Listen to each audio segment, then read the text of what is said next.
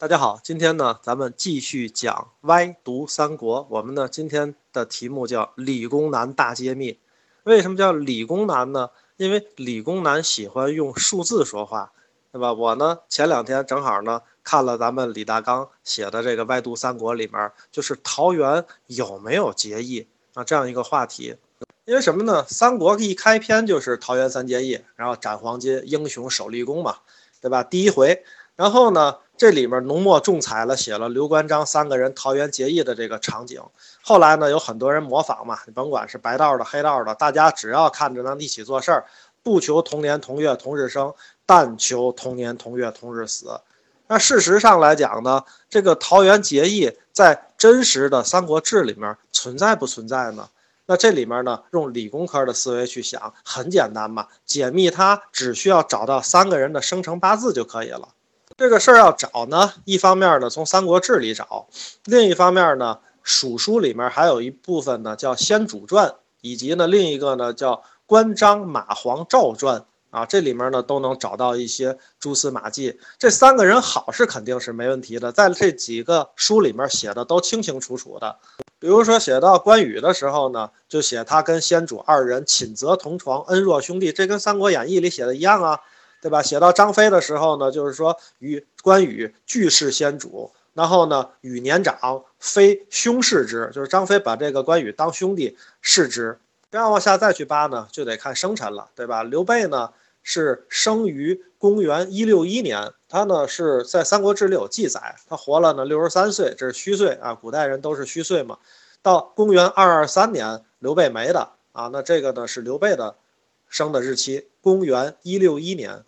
张飞呢，大概被害的时候呢是二二幺年，当年呢是五十五岁，这好算，但也是虚岁。我们拿二二幺减去五十五，张飞推论来说呢，应该生在公元一六七年，那比刘备呢小了七岁，所以张飞是最小的，没问题。但是问题出在了关羽身上，《三国志》里面没有记载过这个关羽的出生年月，然后呢？关于关羽的年龄呢，也一直是个谜。到康熙年间呢，有人在关羽的家乡啊修古井，掘出来了一个关侯的这个墓碑啊，它里面记载了关羽的祖父啊、关羽的父亲啊，还有关羽本人这三代的生卒年代。上面有一个记载说，关羽生于桓帝延禧三年。这个延禧三年呢，大概是公元一六零年，那就是说他比刘备整整大了一岁嘛。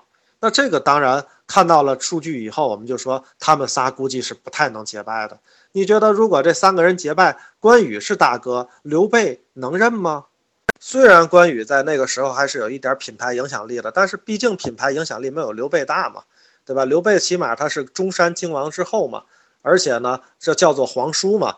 所以这里面呢，如果是大家跟着关羽干打天下，那这事儿肯定不靠谱。那大家跟着刘备干，而关羽又是大哥，以后打了天下，这大哥往哪放呢？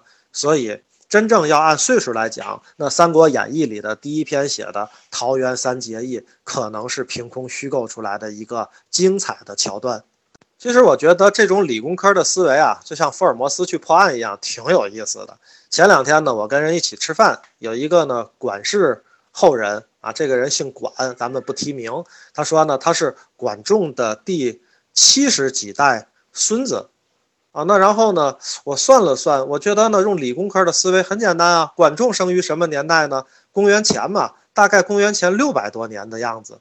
那公元前六百多年，加上咱们现在是二零一六年，加在一起的话，也有个两千五六百年了。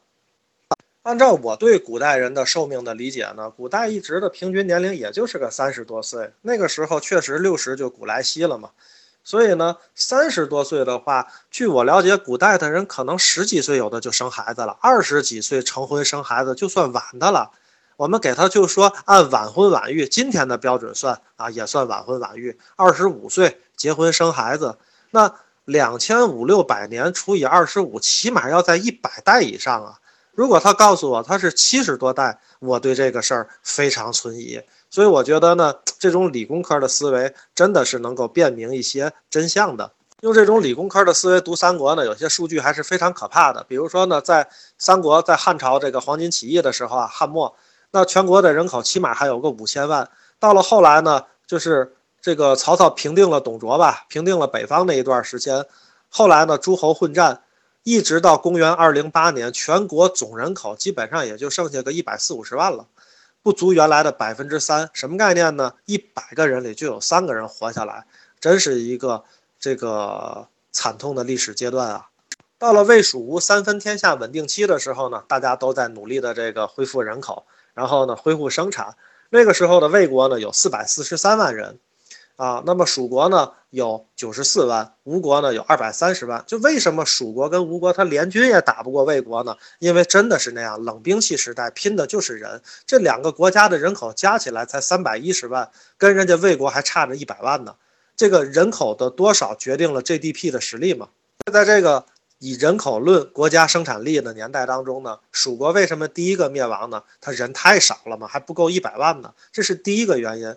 第二个原因呢，还有一组数字，当时的蜀国的九十四万人口里面啊，有军队十万，有官吏四万啊，这是十四万。